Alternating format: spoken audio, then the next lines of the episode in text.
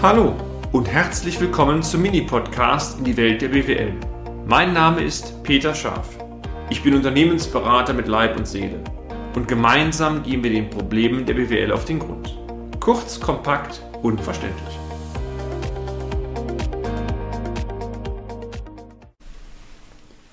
Die Restrukturierung der Steine GmbH Teil 3. Die ersten Beratungsschritte. Wir haben bereits in unseren Podcast-Beiträgen 121 und 122 einmal von der Ausgangssituation der Steine GmbH berichtet. Heute im dritten Teil dieser spannenden Story möchte ich einmal unsere Arbeit beschreiben, wie denn die ersten Beratungsschritte so aussahen. Der Inhalt des ersten Beratungsauftrags lautete zunächst nur, den von der Geschäftsführung für die nächsten Saison anstehenden Finanzbedarf bezüglich der Höhe zu verifizieren und gegebenenfalls neu diesen zu quantifizieren.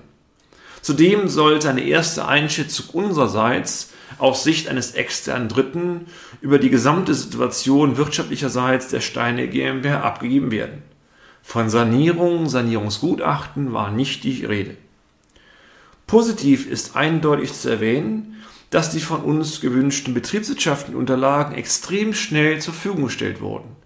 Dies, meine sehr verehrten Hörerinnen und Hörer, ist leider nicht die Regel, sondern es dauert teilweise endlos, bis man so normale Geschichten wie aktuelle BWAs und Saldenlisten als Excel-Exporte auf dem Schreibtisch hat und damit sind die ersten wertvollen Wochen teilweise schon rum.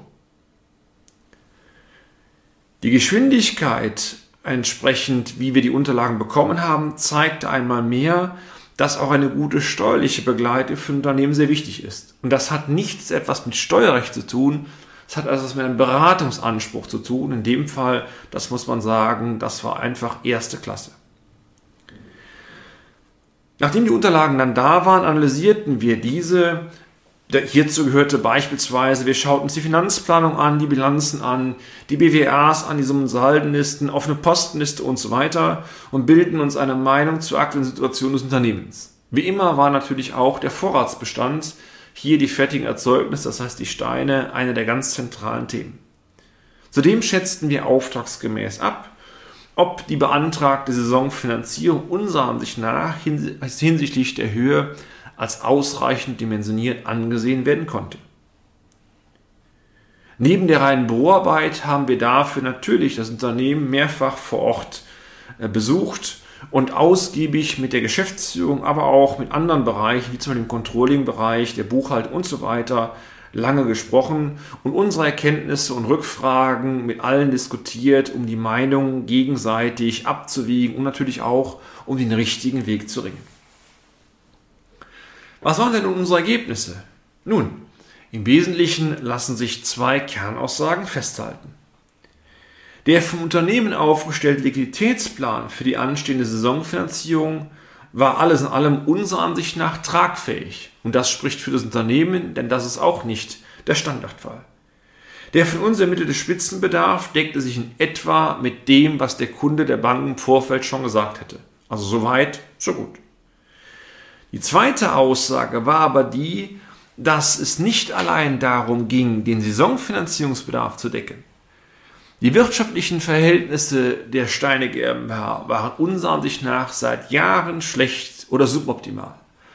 Maßnahmen zur Restrukturierung des Unternehmens, vor allem aber zur Verbesserung der Ertragskraft, mussten zwingend eingeleitet werden, denn auf Dauer, das war für uns klar, konnte das so nicht weitergehen. Also auf gut Deutsch, die Hausbank hatte eigentlich recht damit zu sagen, so geht es nicht weiter und bitte nehmen Sie mir die Aussage ab. Das hat nichts damit zu tun, dass wir einen Auftrag bekommen haben, sondern der, der Restrukturierungszwang, der Handlungsdruck war eigentlich seit Jahren da. Nur dadurch, dass die Kreditwünsche bisher so durchgewunken worden war, sagt sich ein Unternehmen immer, wieso läuft doch, weil Liquidität ist da und damit wird das Problem vielleicht erkannt, die Dimension aber oftmals unterschätzt. Also da ist die Steine GmbH kein Einzelfall, sondern eher der normale Durchschnitt. Kurzfristig wurde natürlich dann ein Banktermin vereinbart. In dem Gespräch mit der Hausbank schafften wir es, diese davon zu überzeugen, den anstehenden Saisonfinanzierungsbedarf wieder wie in den Vorjahren auch zu übernehmen. Das verschaffte dem Unternehmen jetzt die notwendigen Zeit, äh, die Zeitachse oder auch Finanzierungsspielraum, die Wintermonate überbrücken zu können. Einigkeit bestand in dem Gespräch aber auch darin, dass diese Zeitachse genutzt werden muss, um die wirklichen Gründe für die schlechte Ertragslage zu eruieren und natürlich am Ende Restrukturierungsmaßnahmen umzusetzen. Die Bank verlangte direkt ein Restrukturierungskonzept. Als dieser, dieser Kreditantrag dann in die Gremien des Hauses ging, fiel die Entscheidung positiv aus, allerdings mit einer ganz harten Auflage.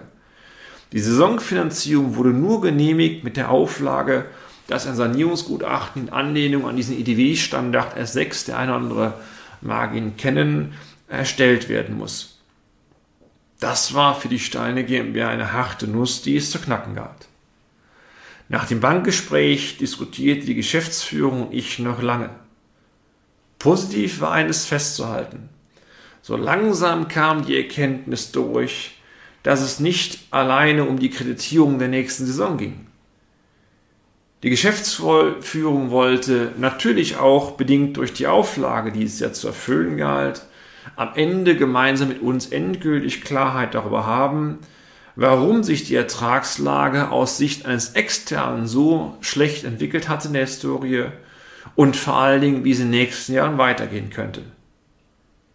Mit diesen Erkenntnissen war unser gemeinsames Ziel, ein entsprechendes Restrukturierungskonzept zu arbeiten, später umzusetzen. Ein Ziel, wo wir alle am Ende Spaß hatten, daran zu arbeiten.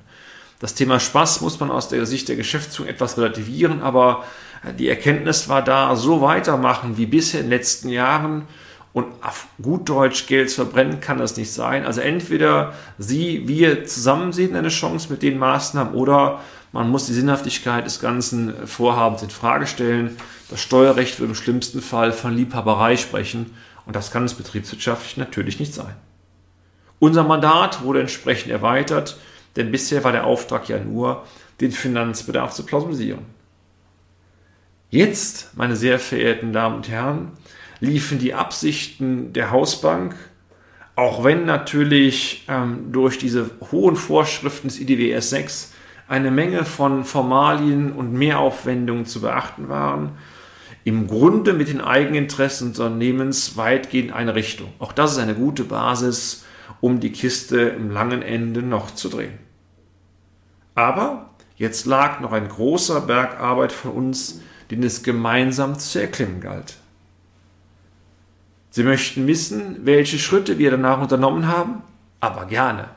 Das, meine sehr verehrten Hörerinnen und Hörer, das erfahren Sie im nächsten Blog.